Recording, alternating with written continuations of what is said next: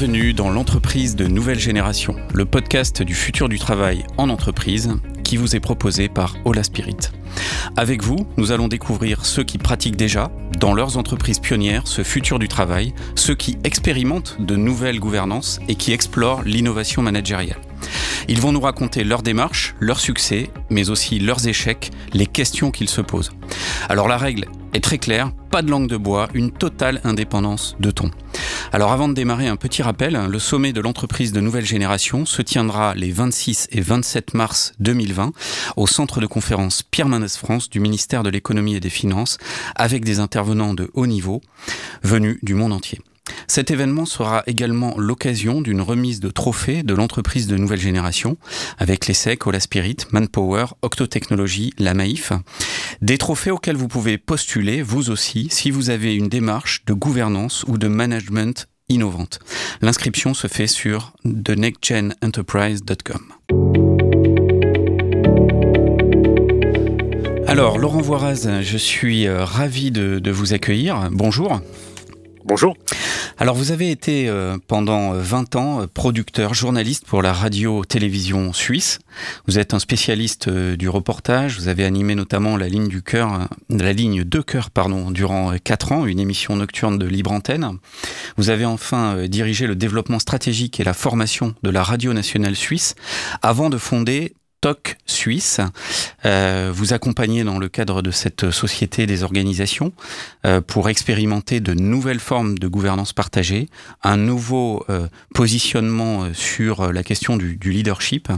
Vous êtes définitivement centré sur la posture du dirigeant et votre pratique, si je résume, elle place vraiment l'individu comme un acteur clé du changement et la relation entre ces individus, entre ces acteurs de l'entreprise comme moteur de l'implication.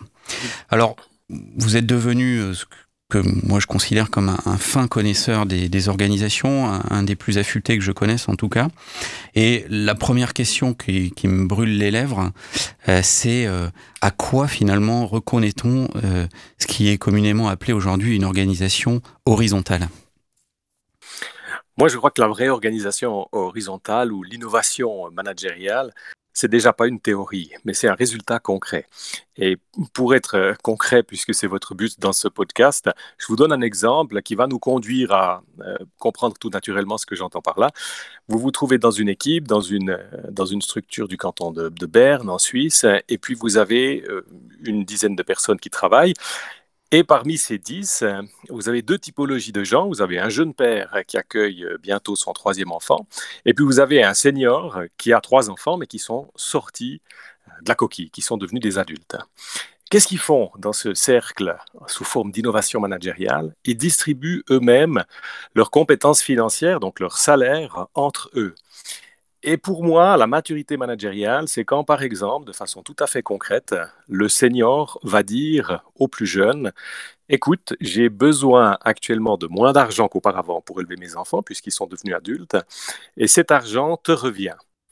Et pour moi, ça, si vous voulez, c'est le résultat concret d'une organisation euh, horizontale et puis d'une innovation managériale, puisque les individus, sans que personne ne leur demande quoi que ce soit, ont pris l'initiative de dispatcher autrement la somme de salaire parce qu'il y en a un qui en avait plus besoin actuellement que l'autre. Et cet exemple très concret qui est réel, euh, qui est réel, je tiens à le dire, pour moi c'est un tout petit peu le summum de ce qu'on peut viser quand on parle à la fois d'innovation managériale, mais à la fois de fonctionnement horizontal dans une entreprise. Cela dit, c'est pas du jour au lendemain qu'on arrive à ce type de J'imagine il faut des valeurs et un, catalogue de valeurs vécues incarnées, extrêmement puissant. Et c'est pour moi le, signe d'une maturité qui est loin par la majorité, mais qui est une possibilité déjà vécue par certaines organisations. Oui, alors cet exemple est très impressionnant. Et puis effectivement, le, sujet salarial est, est, un sujet euh, qui est souvent un écueil dans la transparence. Euh, est-ce que vous pensez que euh, toutes les organisations sont capables hein, d'aller jusque-là et, et que la transparence est une des dimensions clés euh, de ces nouvelles formes d'organisation. Moi, je répondrais clairement, toutes les organisations ne sont pas capables maintenant d'y arriver. Mhm. Après, elles peuvent le souhaiter et peut-être se développer pour y parvenir un jour. Hein. Mais je crois que là, il ne faut pas vouloir mettre la charrue avant les bœufs, pour prendre une expression euh, populaire. Ça, ça, nécessite une sacrée maturité mhm. de la totalité des individus d'une organisation. Et j'aimerais pas faire peur non plus à ceux qui nous, qui nous écoutent. On, on ne vise pas ceci immédiatement. On vise des pratiques qui vont progressivement vers plus de développement, de maturité, de conscience, et on peut peut-être, après des années de pratique, arriver à cette euh, maturité organisationnelle. Mais au début, on peut commencer de façon beaucoup plus modeste. Et là, je pense qu'il y a des pratiques euh, horizontales et d'innovation managériale qui sont disponibles pour tous les niveaux de maturité d'une organisation. D'accord. Et dans, le cadre de cet exemple toujours, qui est quand même très frappant, euh, votre accompagnement euh, s'est étalé sur, euh, sur quel espace de, de temps et qu'est-ce qui a déclenché cette réflexion sur la transparence et les salaires, par exemple? Alors, dans, dans le cas précis, il faut dire que c'est il s'agit d'une ONG et ces, ces, gens ont une grande capacité et une, une grande cohérence en termes de valeurs, à la mm. base déjà, peut-être plus Par si on est dans un grand groupe international. Hein. Mm. Disons que leurs convictions les ont amenés à faire partie de ce groupe et leur donnent un socle de fond, si vous voulez, qui est déjà extrêmement solide. Mais pour, pour moi, ce qui est important, c'est que ça met surtout en relief toute une série de compétences qu'ils ont su euh, développer, qui sont en fait non seulement des compétences de cerveau, c'est-à-dire d'intelligence cognitive euh, et, assez traditionnelles, mais aussi des compétences de cœur, d'une certaine manière puisque euh, bah, il y a de l'empathie. Quand quelqu'un dit je réalise que j'ai une somme d'argent qui ne m'est pas autant nécessaire que toi qui dois mmh. accueillir un troisième enfant, bah, il y a de l'empathie évidemment. Et sans cette empathie-là, il ne peut pas y avoir le geste qui consiste à formuler la proposition de redistribution des, actifs salariaux dans, dans l'équipe, dans le team. Bien sûr. Alors vous parlez d'innovation euh, managériale et c'est vraiment le cœur de, cette thématique de, podcast. Quels sont, euh, vous qui êtes un, praticien chevronné, les, principaux outils que vous considérez en matière d'innovation managériale et, et, que vous recommandez finalement? Moi, je, travaille volontiers avec cette intelligence. Je pense que autour du monde du travail et de la société comme elle se modélise, on a cette, nouvelle forme d'intelligence à revisiter. Il y a de l'intelligence corporelle, il y a de l'intelligence systémique et logico-mathématique, il y a des intelligences sacrées, il y a l'intelligence des communs, et on est, on est dans celle-ci, hein, quand on parle d'intelligence collective, d'organisation plus horizontale. On a des intelligences de communication, on a des intelligences artistiques aussi, je crois qu'on oublie l'élément de la beauté comme étant une forme d'intelligence qui est importante dans une organisation. Travailler dans des locaux moches ou dans des locaux beaux, ça va passablement changer le climat dans lequel on évolue. Et je pense que toutes ces, toutes ces intelligences, d'une certaine manière, sont, sont assez merveilleuses parce que dans une organisation, on va peut-être pas toutes pouvoir les embrasser d'un coup parce que c'est trop, mais on va en trouver une ou deux qui nous correspondent, qui correspondent peut-être déjà à la, à la, culture de l'entreprise, mais qui sont aussi motivantes pour les collaboratrices et les collaborateurs. Et entre l'un et l'autre, on va pouvoir euh, développer toute une série de pratiques concrètes qui sont pour moi vraiment le secret de, de la réussite d'une organisation horizontale. Vous me posiez une question tout à l'heure et je n'y ai pas vraiment répondu. Vous m'avez dit, mais combien de temps il faut pour euh, accompagner euh, au succès une, une structure? Je dirais qu'il faut peu, mais il faut longtemps.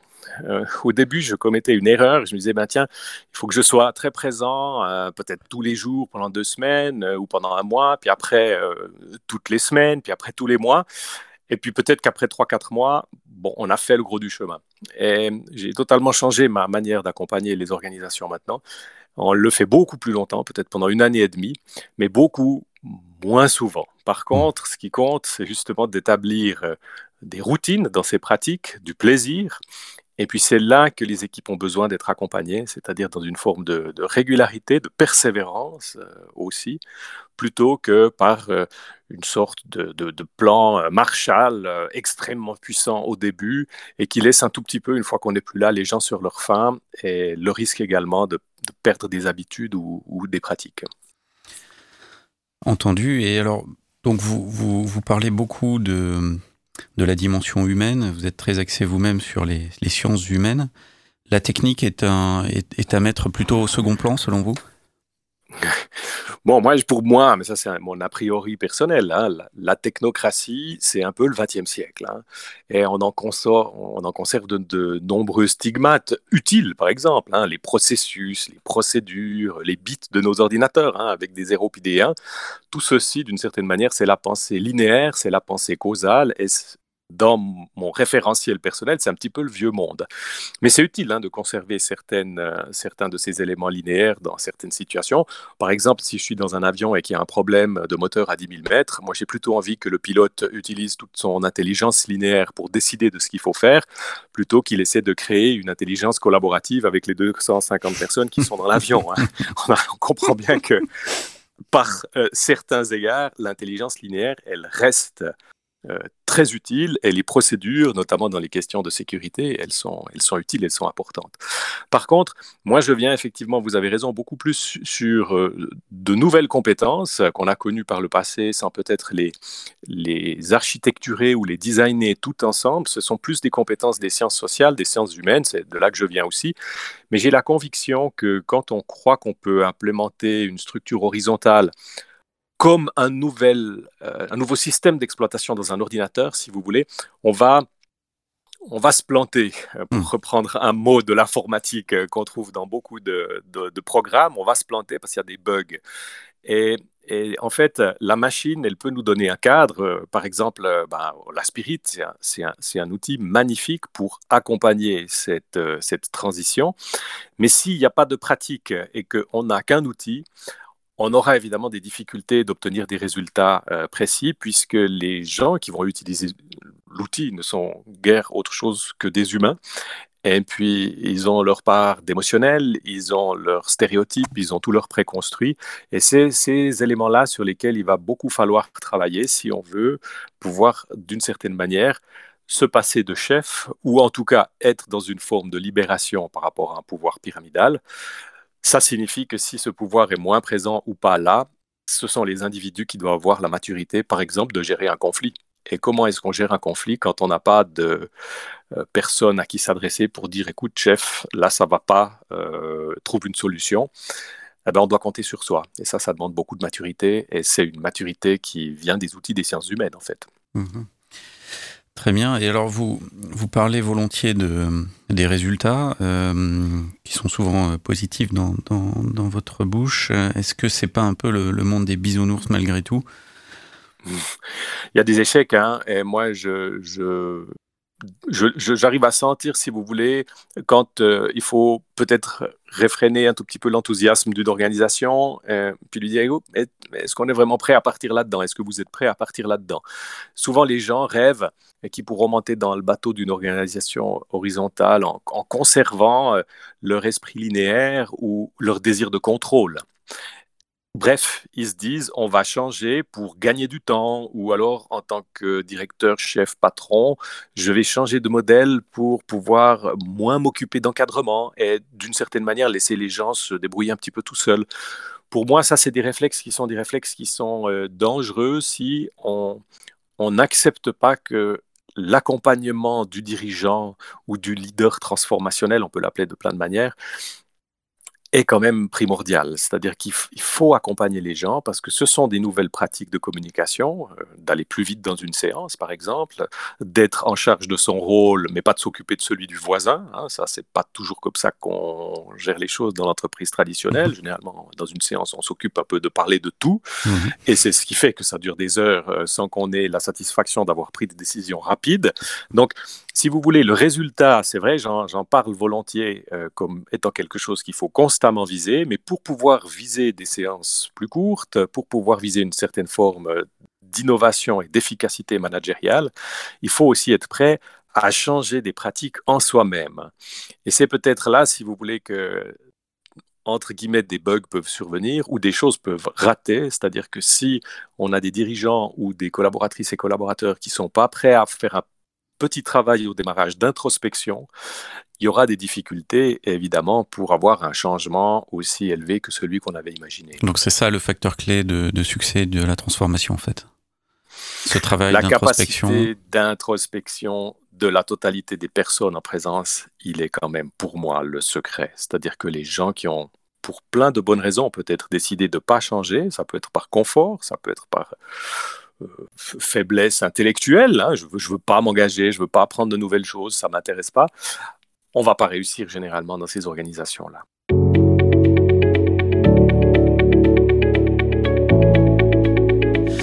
Alors, Laurent Vuraz, euh, vous disiez récemment dans, un article paru dans, Forbes que l'horizontalité peut aussi devenir un excès d'une certaine manière. C'est quoi l'excès? c'est du fondamentalisme. En fait, d'une certaine manière, si on veut devenir horizontal à l'excès, on devient un, fondamentaliste de, l'horizontalité. Et pour moi, ça, c'est quand même un, danger euh, qu'il faut, garder à distance. Autrement dit, on a, besoin de la verticalité. Et je pense qu'on a besoin de modèles qui sont justement pas des modèles qui doivent redevenir linéaires. Et je, faisais cette réflexion dans, l'article dont vous parlez, parce que c'est vrai qu'on s'enthousiasme assez volontiers pour les nouveaux mouvements, les nouveaux courants, les nouvelles idées dans, notre monde. Et c'est bien, hein. moi j'aime plein de, plein de nouvelles choses, et c'est aussi ces nouvelles choses qui m'ont amené à m'intéresser à ça.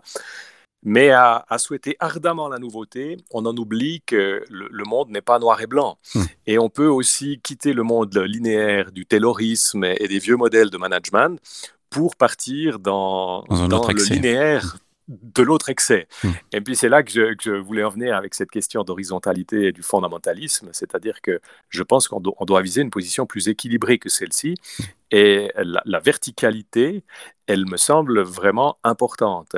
Elle est naturelle par ailleurs. Elle est naturelle. Elle est présente dans la nature, oui. Elle est présente dans la nature, elle est, elle est, eh ben, il y a cette espèce d'aspiration. J'aime beaucoup l'image que vous donnez de la nature. Ça me fait tout de suite penser à un arbre parce que j'en ai un majestueux devant moi. Hum. Euh, non seulement il y a des racines euh, qui sont dans la terre, donc qui sont dans l'horizontalité, mais, il pousse vers quelque chose qui est une énergie euh, plus, plus verticale. Et je crois qu'on a besoin également de ça dans une organisation, surtout, surtout si on veut qu'elle soit plus horizontale. Autrement dit, cette dimension verticale, c'est quoi?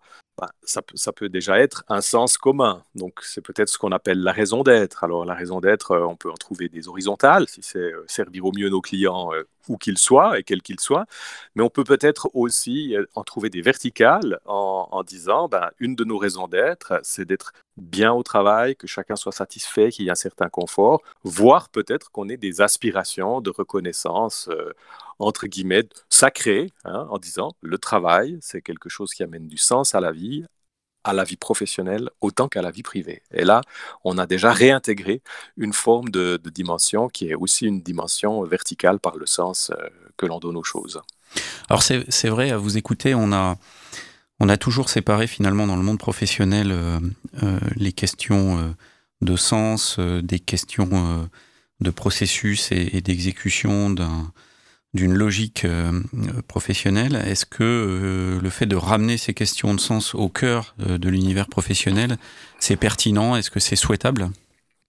Oui, moi je vous suis. On a souvent clivé deux univers. Hein. Pendant trop longtemps, je trouve qu'on a fait ça. Et, le verrou a sauté. C'est-à-dire que pendant longtemps, notamment tout le XXe siècle, pour, pour ce que nous connaissons et ce que nous pouvons assez facilement ramener dans notre mémoire grâce aux cours d'histoire, eh ben, il y avait la vie professionnelle et puis, il y avait la vie privée et on clivait les choses de façon assez claire. D'ailleurs, tous les départements RH, hein, ils vous parlent de confidentialité, de secret. Enfin bref, on a bien séparé ces choses-là. On ne parle surtout pas du salaire que l'on touche. Enfin, il y a, tous ces éléments-là qui sont des preuves qu'on a à l'esprit. Et puis, moi, je pense que le verrou a sauté. C'était sympathique d'envoyer les premiers mails en 1996, mais on ne s'est pas douté d'une certaine manière que ces technologies allaient nous amener des évolutions plus fondamentales et carrément sociales. Je pense là aux réseaux sociaux, qui sont un des éléments clés qui est venu nous montrer que la frontière vie privée, vie professionnelle, aujourd'hui, elle n'existe plus. Et et ça, pour moi, c'est un élément qui est intéressant. Alors, on peut le voir comme un risque et comme un glissement vers quelque chose de peu souhaitable, ou on peut le voir comme un progrès. C'est plutôt ma manière de voir les choses, parce que ça nous amène, d'une certaine manière, à développer un, contexte de développement de nos vies plus harmonieux, dans lequel on est amené à articuler nos valeurs profondes et nos aspirations professionnelles, si possible de façon coordonnée et dans un même endroit. Et ça, c'est un des sublimes espoirs de ces organisations plus horizontales, c'est de dire, si vous pouvez vous exprimer pleinement dans vos convictions alors que vous êtes en train de travailler, et eh bien, vous allez euh, obtenir une satisfaction euh, plus grande et qui n'est pas une satisfaction feinte. Hein. On n'est pas en train de faire du marketing. Il faudrait que les gens l'éprouvent vraiment. Et pour moi, si c'est si ça, des fruits de ces nouvelles euh, technologies managériales d'organisation plate, bah, c'est un bénéfice. Vous l'exprimez très bien en tout cas, euh, et merci vraiment pour, euh, pour cette euh, explication. La, la, la, frontière effectivement entre vie pro et perso s'estompe largement. J'ai pu moi-même le vivre comme je pense chacun d'entre nous.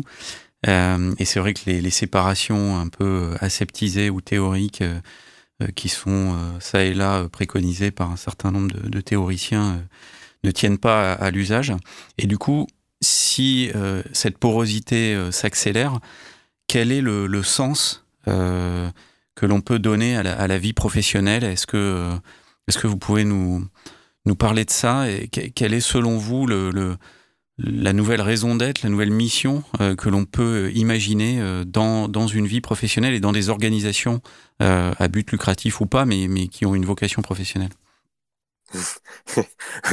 J'ai envie de vous dire, le sens de la vie, c'est tout droit. Euh, c'est tout droit. Évidemment, c'est une, une, boutade. Mais quand je vous dis c'est tout droit, parce que pour moi, idéalement, c'est que c'est le même. Et si on pouvait répondre de cette manière-là à votre question, euh, je pense qu'on serait, on serait tous extrêmement euh, satisfaits, comblés, peut-être même heureux, même si je déteste ce mot dans l'univers professionnel, parce que je ne pense pas que les entreprises sont faites pour qu'on soit heureux, peut-être même que la vie n'est pas faite pour ça, mais là c'est la philosophie. Mais je vous dis, le sens de la vie professionnelle, pour moi, c'est probablement le même que le sens de la vie tout court. C'est-à-dire que si au troisième millénaire, on parvenait enfin, peut-être que c'est une forme de quête hein, ou d'intention profonde, à développer nos convictions euh, privées et professionnelles de façon à ce qu'elles soient articulées, on aurait euh, gagné beaucoup de choses. Et le mot qui est pour moi un mot un peu, un peu secret, c'est ce mot conviction. Si je travaille dans l'endroit où se trouve ma, conviction profonde, moi je pense que je, suis quelqu'un d'épanoui. D'accord. Et cette conviction, elle peut euh, correspondre euh, finalement à, une organisation? D'ailleurs, vous parlez souvent d'organisation et, moins de, d'entreprise, le, format euh, de l'expression euh, sociale va changer, vous pensez, va évoluer dans les, dans les années qui viennent? Bon, moi, ça, c'est, je viens sur un élément de conviction personnelle. Moi, je pense que oui. Hein, je parle effectivement souvent d'organisation plus que, que d'entreprise parce que j'ai envie d'intégrer aussi, si vous voulez, tout ce qui concerne tout ce qui concerne l'État, tout ce qui concerne les collectivités publiques. Je travaille beaucoup pour pour des gouvernements cantonaux autant que pour des économies euh, plus traditionnel, l'entreprise euh, privée. Et je pense que ce, mouvement, si vous voulez, déjà de réalité du travail, doit toucher et touche autant euh, l'organisation horizontale dans une entreprise que l'organisation horizontale euh, dans, le cœur de l'État. Et l'un et l'autre nous, conduisent d'une certaine manière au, au, bien commun, c'est-à-dire comment est-ce que je fais pour être bien moi-même au travail et dans ma vie? Et puis plus globalement, comment est-ce que, euh, en changeant des paradigmes de l'économie, donc des entreprises, on a un effet qui améliore également euh, l'organisation, la structure de l'État, donc le bien commun d'une collectivité euh, publique comme un pays, par exemple. Mhm. Rien que ça. Donc moi, je, je pense qu'on est, et ça, ça me ça, c'est ma conviction personnelle. Hein. Peut-être qu'elle n'est pas partagée par ceux qui nous écoutent, mais je vous la livre aujourd'hui. moi, ça m'enthousiasme énormément. Ça me donne le feu. Je me dis, et si on avait la possibilité, grâce à des mouvements dans les entreprises et dans le monde de l'économie, d'embarquer des changements similaires au niveau des structures et de l'organisation de l'État, évidemment qu'on pourra résoudre beaucoup de difficultés, ben, notamment celles, j'y pense, euh, puisqu'on on est ici en France, euh, même si je, viens de Suisse, toutes ces questions sociales qui sont euh, extrêmement fortes dans tous les pays, mais particulièrement en France actuellement, ce serait intéressant, voyez-vous, de les lire à travers la grille de lecture des transformations dont on parle. Quelle serait cette espèce de vision que cela nous décrit si on lisait l'organisation de la France, notamment son organisation euh, étatique de biens communs, à travers ces nouveaux paradigmes. Évidemment, c'est une projection, hein, ça, peut, ça peut nous faire peur et nous, montrer que le chemin est immense, mais ces projections-là, elles sont intéressantes parce qu'elles construisent aussi une vision et elles sont capables de mobiliser des individus et de leur donner de l'espoir, de leur donner de l'énergie. Et cette énergie-là, pour moi, c'est un des éléments clés dans ces nouvelles structures. Euh, et, pour répondre finement à la fin de votre, de votre question, ça nous donne de l'énergie. C'est-à-dire, si j'ai trouvé ma conviction personnelle et qu'elle est partagée par ma conviction professionnelle, cette espèce d'énergie devient un tout euh, harmonieux euh, que j'ai plaisir à développer. C'est très clair. Le, vous parlez de, de bien commun euh, et de contribution à, ce bien commun. Euh, vous avez évoqué aussi les, les GAFAM. Euh, on est à une période de l'histoire où finalement, alors on regarde dans les GAFAM que les géants de la tech américaine. ces cinq-là ont chacun à peu près aux alentours de 1000 milliards de, de valorisation, ce qui est une première dans l'histoire de l'humanité. On voit même que Google et, et d'autres commencent à à prendre place euh, par leurs décisions dans des services qui jusqu'à présent étaient euh, considérés comme des services publics, en tout cas aux, États-Unis. Euh, est-ce que cette notion de bien commun, finalement, elle est, elle est en danger aujourd'hui? Est-ce qu'on n'est pas à un moment de, de, de, bascule entre justement des mastodontes qui ont beaucoup plus de pouvoir que les États que vous avez mentionnés précédemment et que vous conseillez? Et, euh, ce, bien commun, est-ce qu'il va toujours être possible de le, construire ensemble? Comment on peut concilier euh, ces, ces, puissances économiques nouvelles et cette nécessité de bien commun qui est plus que jamais euh, utile et, souhaitée par les masses dans la population? Hmm. Ce que je trouve intéressant dans, les réflexions que vous menez, c'est, je les partage déjà. Hein. Moi, je pense que la notion de bien commun revient et revient en force. Et là, euh, un, élément clé, c'est qu'elle revient sous forme laïque. Euh, le, bien commun, c'est notamment le souci des jeunes, mais pas seulement. Hein. c'est souvent l'idée de penser collectif, de créer des collectifs, de développer des entreprises circulaires, une économie circulaire, de pratiquer le cercle, l'intelligence participative. Bref, tous ces mots sont des mots des communs du tiers ordre. Et c'est un peu le contraire du, vieux monde du, monde de Donald Trump, hein, pour penser américain, vu que ces GAFAM viennent de là, qui pense clanique, qui pense linéaire, qui punit celles et ceux qui ne pensent pas comme lui, et étrangement, vous le voyez, les milieux qui soutiennent ce dirigeant-là sont souvent des milieux religieux, confessants, populistes et fondamentalistes. Parce que tout ceci fait bon ménage. Et c'est clairement le risque contre lequel nous devons nous, prémunir et toutes les initiatives collaboratives ou plus horizontales dans, dans lesquelles le monde peut se développer, que ce soit le monde de l'entreprise ou le monde des, des, des organisations d'État, des collectivités, elles sont bonnes parce que c'est un antidote à ça. Maintenant, euh, il y a ces glissements-là d'un point de vue politique, et puis il y a d'autres glissements d'un point de vue économique. Et, évidemment, les GAFAM, quand on voit euh, les 1000 milliards de capitalisation d'Apple, par exemple, et je vous téléphone avec un de leurs téléphones, moi, ça m'inquiète. Je me dis, qu'est-ce que ces gens ont envie de, de faire de cet argent? Évidemment, ils ne peuvent décider tout ce qu'ils veulent sans nous le demander. Et c'est pour ça, si vous voulez, que je trouve tellement important de, thématiser cette question du, bien commun, parce que on doit être vigilant. Euh, même s'il y a des risques, il y a aussi des chances. Et je pense que euh, bah, y a quelques dizaines de milliers de personnes qui travaillent pour ces grandes entreprises. Bon, c'est très bien, ça, leur donne du travail à ces gens. Mais il y a aussi, euh, heureusement, des dizaines d'autres millions de personnes euh, qui ont peut-être des, des, visions plus contrastées et qui doivent équilibrer par leurs réflexions et leurs actions et leurs pratiques au quotidien la totalité de, ces phénomènes pour les interroger et puis pour, d'une certaine manière, être des, être des antidotes à trop de pouvoir euh, d'un point de vue digital de ces sociétés-là. C'est un peu ce que je, je, vois en mettant en avant les biens communs et c'est à ça que j'essaie de, de, travailler parce que je, je, me rencontre des dangers, même si je suis quelqu'un de très positif et j'ai plutôt l'impression qu'on est dans, dans une période extrêmement charnière mais extrêmement joyeuse pour faire naître ces initiatives nouvelles. Laurent Voraz, euh, merci beaucoup. On va euh, passer à la dernière question. Euh, avec vous, on, part de, l'innovation managériale. On atterrit en démocratie. finalement, est-ce que c'est est-ce que c'est fou? Est-ce que c'est audacieux?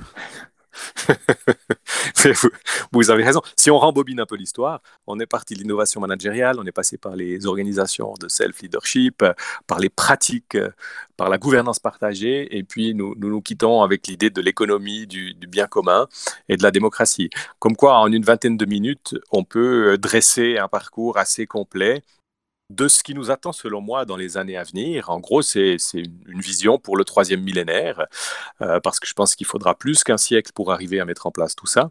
Et nous avons l'immense privilège de vivre ceci. Et ça, je trouve ça extraordinaire. On vit mm. ceci. C'est une révolution à laquelle on participe. Et moi, je vous promets que quand euh, vous, vous rassemblez 150 personnes en cercle dans un stade pour tester des pratiques, c'est ce que j'ai fait il y a quelques semaines euh, ici en Suisse, ça fait sauter la baraque. Il y, a une, il y a une joie, il y a une énergie de ces, de ces 150 personnes qui est communicative. Il y a aussi quelques personnes qui n'aiment pas, mais mm. c'est pas grave. C'est aussi la vie et on les accueille avec plaisir. Mais nous vivons, en gros, à travers ces pratiques euh, d'horizontalité, quelque chose de très fort.